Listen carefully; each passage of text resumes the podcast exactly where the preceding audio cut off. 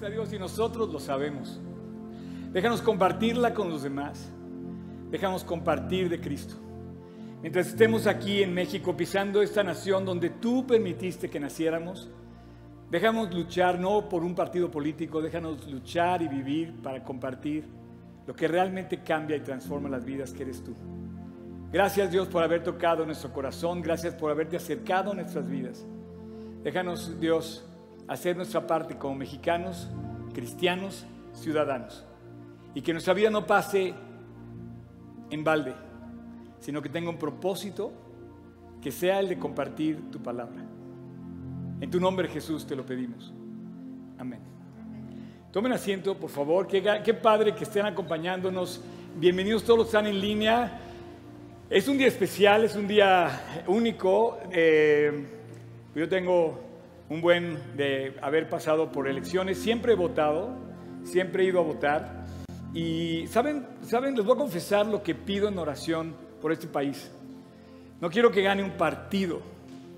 Eh, no quiero, no le voy a un, a un personaje. Porque todos los personajes, quiero decirles una cosa, todos los personajes que hay, todos los que hay, eh, y las votaciones no solamente son en México el día de hoy, también creo que hay votaciones en Perú y otros países de América Latina. Y van a elegir a un presidente que muchas, perdón, van a elegir a muchos gobernantes que muchas veces pensamos que es la solución de nuestras vidas para resolver nuestros problemas económicos y de servicio en un país. Pero yo te quiero decir que ninguno de esas personas que van a elegir, ninguno es el Mesías. Ningún gobernante elegido jamás, hoy y en el futuro y en el pasado, en ningún país del mundo, ni en Australia, ni en China, ni en Rusia, ni en África, ninguno que elijan es el Mesías Redentor, Salvador, porque el Mesías ya vino, tiene nombre, se llama Jesús. ¿Sabes lo que yo le pido a Dios por México? Le pido dos cosas. Yo le pido a Dios que todos los gobernantes, comenzando por nuestro presidente y todos los gobernantes, que además hoy va a cambiar, esos gobernantes van a cambiar por cientos, creo que van a cambiar miles de personajes en las alcaldes, en los gobernantes, en los municipios, en, en fin, gobernadores, perdón. Le pido que todos en sus cámaras, en sus habitaciones, mi oración es que en su cuarto, cuando ahí nada más está esa persona y Dios, en los sueños, en la, en la noche, en, cuando ellos nada más se ven ahí sin cámaras, sin gente, sin nada, que ahí se den cuenta de su necesidad de Dios y de su necesidad de servir a los demás. Que les entre la convicción de su conciencia de buscar a Dios, de clamar a lo alto. Yo en lo profundo de mi, de mi ser le pido a Dios que convenza a todos de que podamos ver a Dios un día cara a cara y lo podamos ver bien. Imagínate el día que te vas a encontrar con Dios, ¿qué cuentas le vas a dar? No, fíjate que me robé lo del presupuesto de la carretera tal, ¿no? Pero construí 10 casas o hice, no sé, lo que quieras decir. México ha sufrido por la corrupción. Y la segunda cosa que le pido a Dios, ¿sabes qué es en esas elecciones? Que se note el corazón de los mexicanos. Porque nosotros no somos los corruptos, perdóname, somos todos corruptos. Quise decir, nosotros no somos los delincuentes que andan asaltando. México no es un país de narcotraficantes. Tenemos fama de eso. México es un país de gente que ama, que sonríe, que sirve, que busca a Dios y también ignora muchas cosas, pero somos un país que ha sido bendecido por Dios.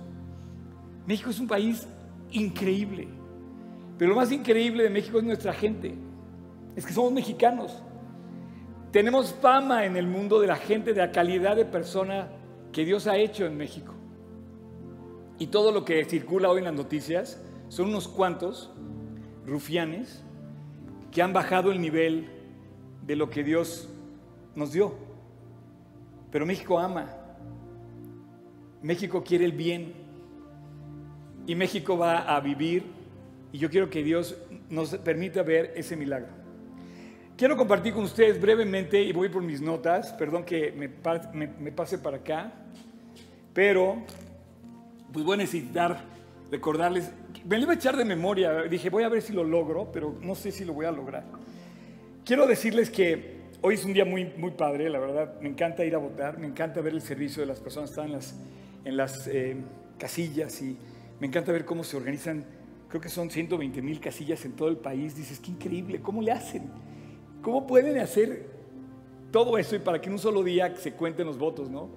Y me encanta ver que llegas con, con las, las, personas al, al, a, la, a, la, fila y, y, este, y platicas y saludas y, y, dices, este es otro mexicano junto conmigo que venimos a votar, ¿no? Y me encanta que, que en el fondo, de verdad, Dios no nos hizo peleándonos. Dios nos dio una gran eh, nación que tiene muchas diferencias, pero que también estamos, gracias Champion, que también estamos eh, bajo una situación bien difícil que creo que, que, reina en todo el mundo. El mundo está buscando un Mesías, de hecho algunos lo siguen esperando. El pueblo de Israel está esperando a su Mesías. Y aquí eh, se ha comentado mucho, le han dicho el Mesías al presidente, otros le decían a Trump el, Mesías también, en Israel le decían a Trump que posiblemente era el, el, Mesías. Eh, ¿Pueden imaginarse eso? Pero bueno, a mí me fue, fui testigo de cómo algunas personas decían eso, porque Trump fue el gran amigo de Israel eh, durante el tiempo que estuvo él gobernando.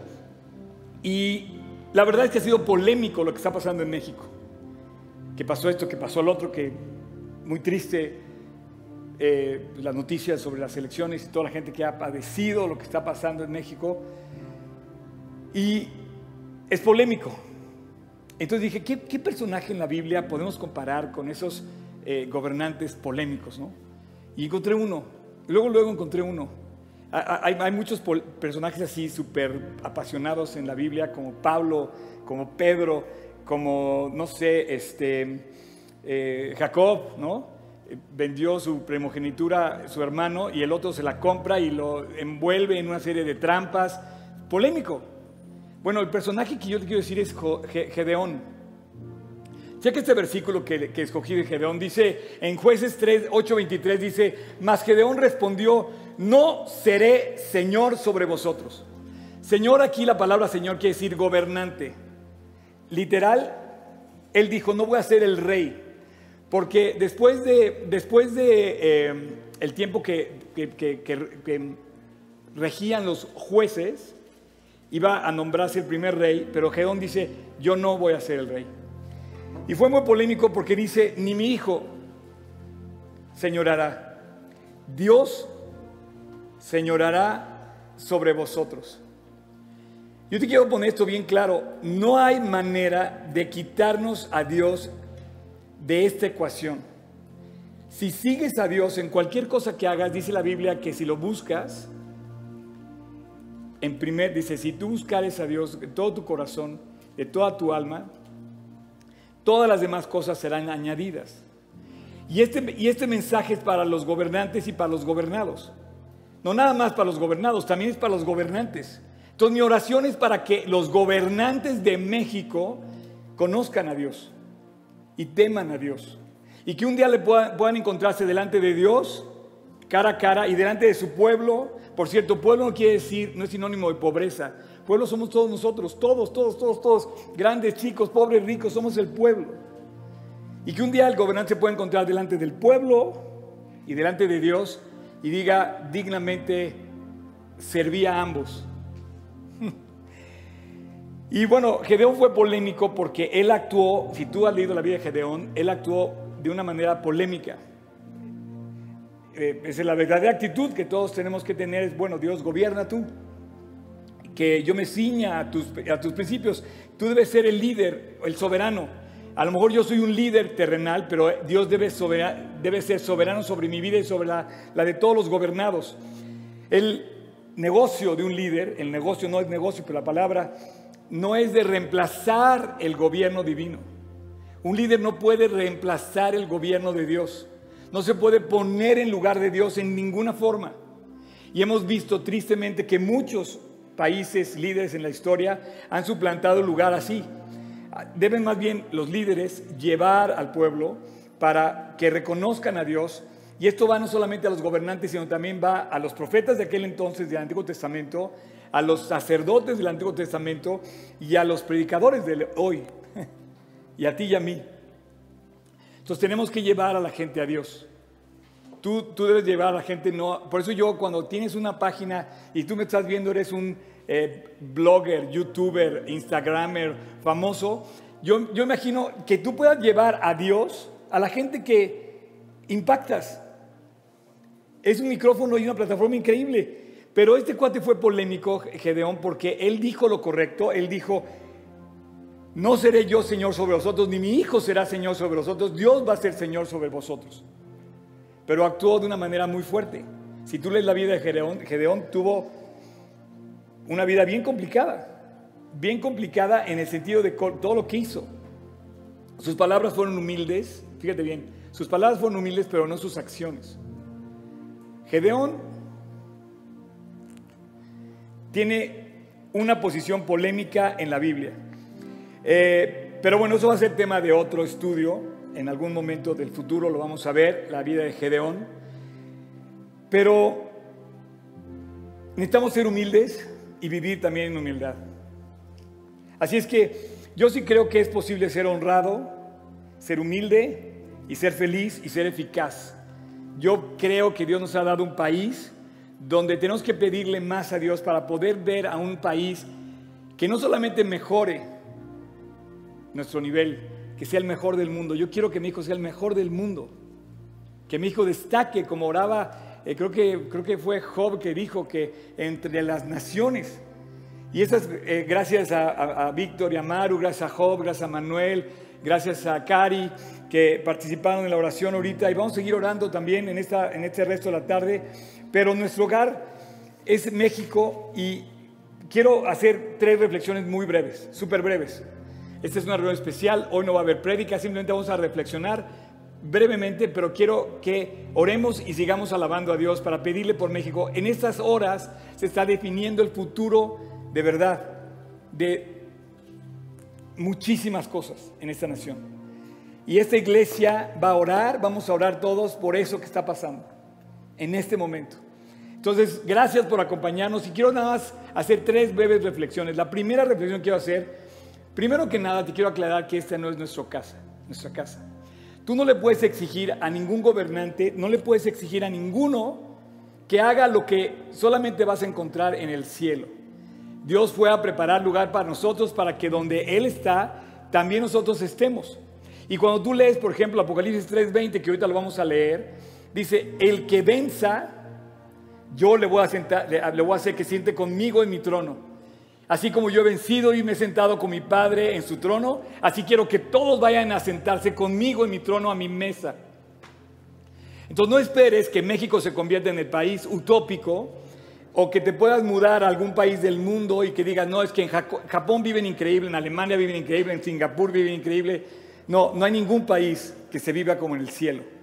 Entonces, lo primero que te quiero decir es que nuestra meta no está aquí. Entonces, tenemos que entender que cualquier personaje que gobierne es falible, pero puede ser honesto y puede ser eficaz. Así es que recuerda que nuestro verdadero hogar no está aquí, está en el cielo. Y muchos creen que hay que hacer aquí, aquí, todo. Hay que hacer dinero, hay que hacer este, fama. Aquí.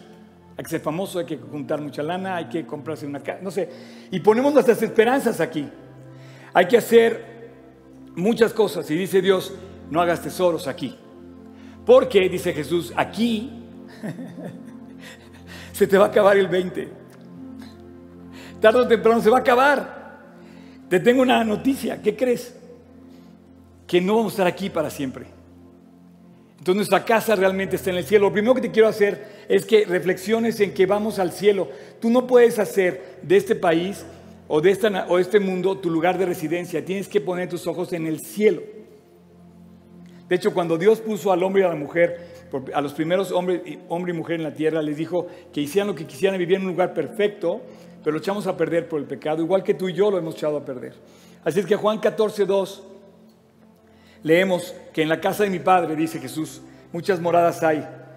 Si así no fuera, yo os lo hubiera dicho, voy pues a preparar lugar para vosotros, porque donde yo estoy, vosotros también estáis, estaréis.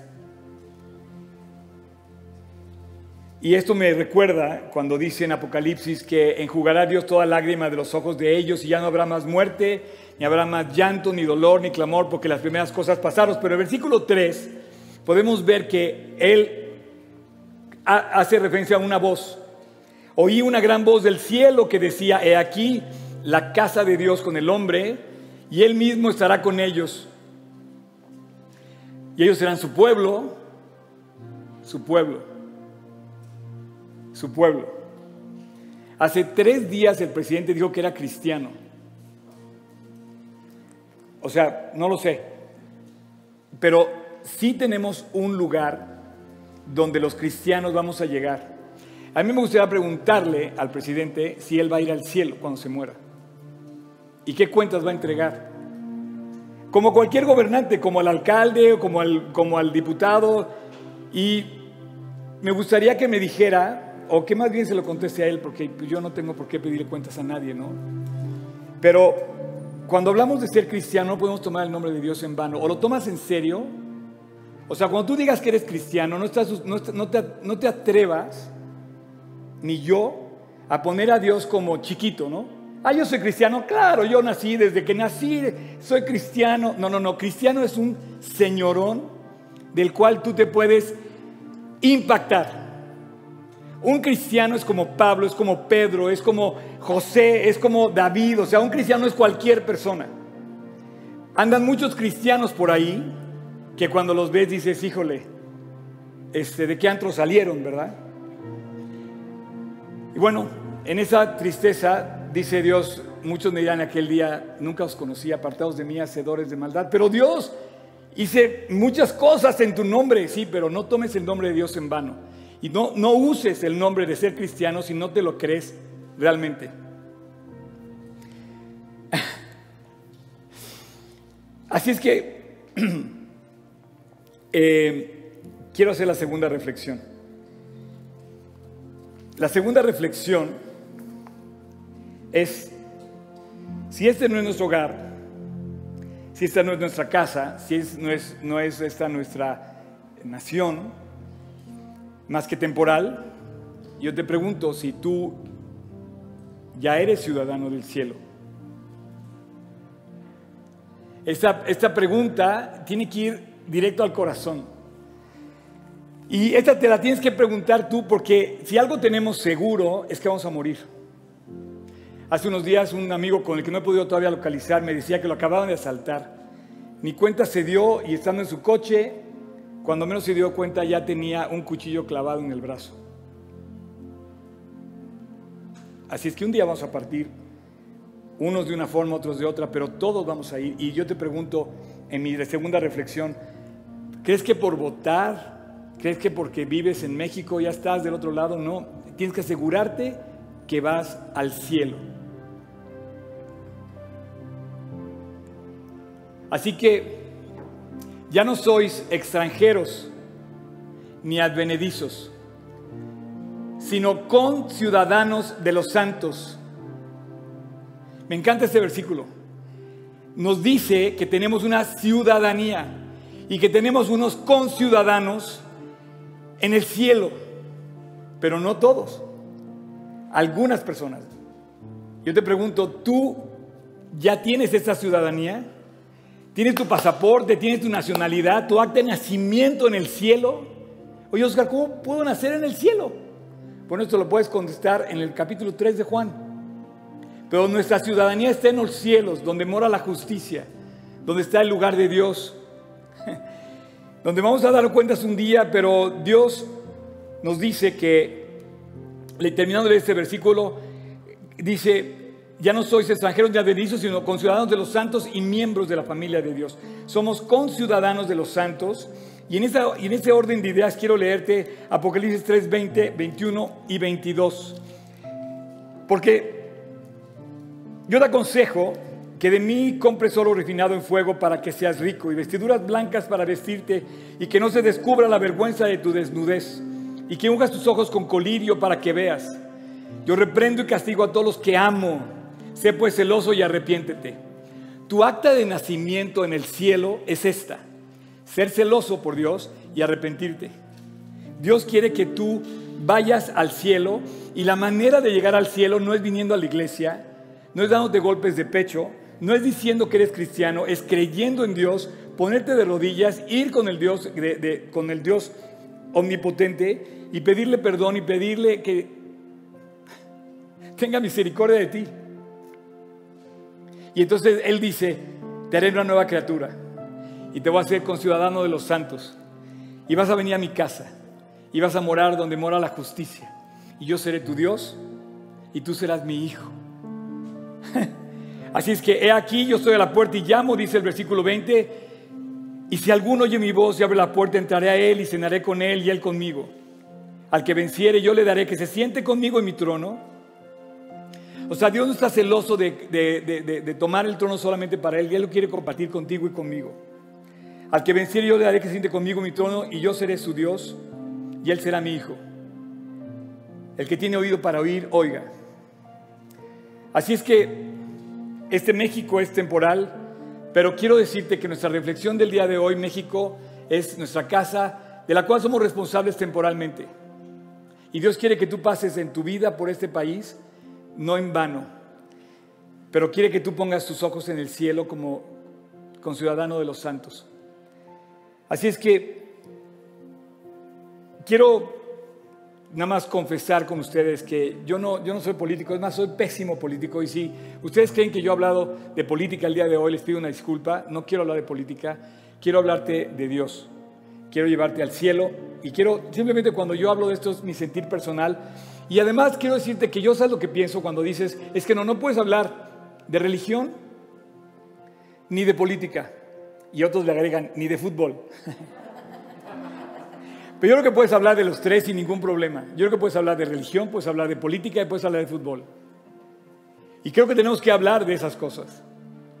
Mucha gente evita hablar de Dios y la religión, la palabra religión no me gusta, pero mucha gente evita hablar de Dios porque no quiere meterse más bien en reconocer que no se ha reconocido pecador. Pero yo te quiero pedir que no le temas hablar de Dios, más bien acércate a Dios, te urge hablar de Dios y te urge acercarte con Dios, hablar con Él. Dios es nuestra más grande herencia y Él quiere que seamos conciudadanos de los santos.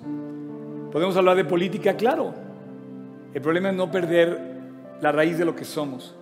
Algún día yo quisiera ver que, que, los mexicanos, es que me encanta cuando, cuando hoy es el himno nacional, que por cierto lo vamos a cantar al final de nuestra reunión. Eh, ¿Cómo me gusta cuando nos identificamos como mexicanos y, ponemos el nombre de Dios en lo alto.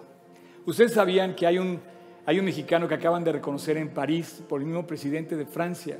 Acaban de darle la condecoración de hombre de la Legión de Honor, no sé qué. ¿Sabían eso? No voy a decir el nombre porque como él es un político, pero acaban de condecorar. Pero nadie, nadie lo dijo. El presidente de Francia le puso, yo dije, qué increíble que este hombre sea un mexicano reconocido en Francia. Hoy hablaba con un amigo que ojalá me esté viendo, mi querido Emiliano. Esa es una promesa mexicana. Está a punto de entrar a los 100 mejores tenistas del mundo. Tiene apenas 18 años, así es que si ustedes se acuerdan de orar y quieren ver a México, pues él es una posibilidad de ver a México triunfar como mejor tenista del mundo. Oren por Emiliano. ¿Sí? Está a punto de entrar a los 100 mejores en, esa, en, esa, en esa edad. ¿Y tú? Yo te pregunto, ¿vas al cielo? Entonces, yo te invito a orar por dos cosas. Ora por tu país. Ora para que Dios, mientras nos dé esta morada temporal, que esa es mi tercera reflexión, te invito a que ores por México. Y que orando por México le pidas a Dios que tenga misericordia de este país y que mientras estamos en este país, nuestra, nuestro paso por esta tierra sea en paz y en honestidad. Curioso que esas son las dos palabras que dice Santiago en, los términos que tenemos que orar por nuestra nación, para que vivamos en paz, en toda piedad y honestidad. En, ese, en, ese, en ese sentir creo que se puede colocar, se puede meter a México. Podemos vivir en paz, podemos vivir en piedad y podemos vivir en honestidad. Creo que un día vamos a ver este milagro y yo me quiero sumar a todos los mexicanos de buen corazón, que buscamos a Dios, que buscamos lo correcto, que queremos bendecir a este país y que queremos que nuestro paso por esta morada temporal no sea en vano. Y dos, que, que construyas todo, que corrijas todo, eh, que, que, que tú sabes que Dios va a lavar nuestra propia corrupción y que hagamos nuestra parte de sembrar su palabra. Sembrando lo que a Dios le agrada de corazón y temiendo que algún día vamos a entregar cuentas a Dios. Eh, hoy preparamos una nueva canción. ¿Ya están listos? Y quiero, quiero que se pongan de pie.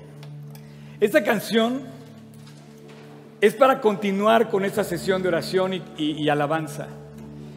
Describe un poco lo que hacemos en la iglesia. Y a mí me tocó, y yo le pedí aquí a estos jóvenes que la sacáramos para el día de hoy. En la letra de esta canción habla de cómo Dios... Eh, ¿Quieres poner el versículo del Salmo 33? Dice, bendita es la nación. Bendita es la nación cuyo Dios es el Señor. Así es que, ¿por qué no le pedimos a Dios que salve a México? Que lo sane físicamente, pero que también lo salve espiritualmente. Que haga México un país donde podamos correr en libertad y seguir caminando y haciendo todo en libertad y en paz, con toda piedad y honestidad. Y que le pidamos a Dios ver a México, a este México que siempre hemos soñado, un México unido, un México en donde podamos ver, como cuando llegas a cualquier lugar y sabes que este es el servicio de los mexicanos. ¿Ustedes han ido a comer a algún otro país? No hay como el servicio en México. Llegas con un mesero y el mesero es lo más servicial que existe.